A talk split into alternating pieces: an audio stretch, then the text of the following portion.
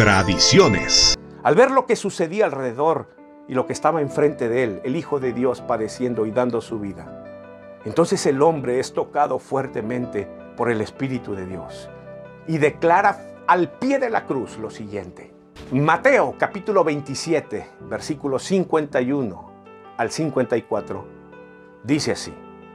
Cuando el centurión y los que estaban con él, ojo, también los que estaban con él, vigilando a Jesús, vieron el terremoto y lo que ocurrió, se asombraron y dijeron, verdaderamente este era el Hijo de Dios.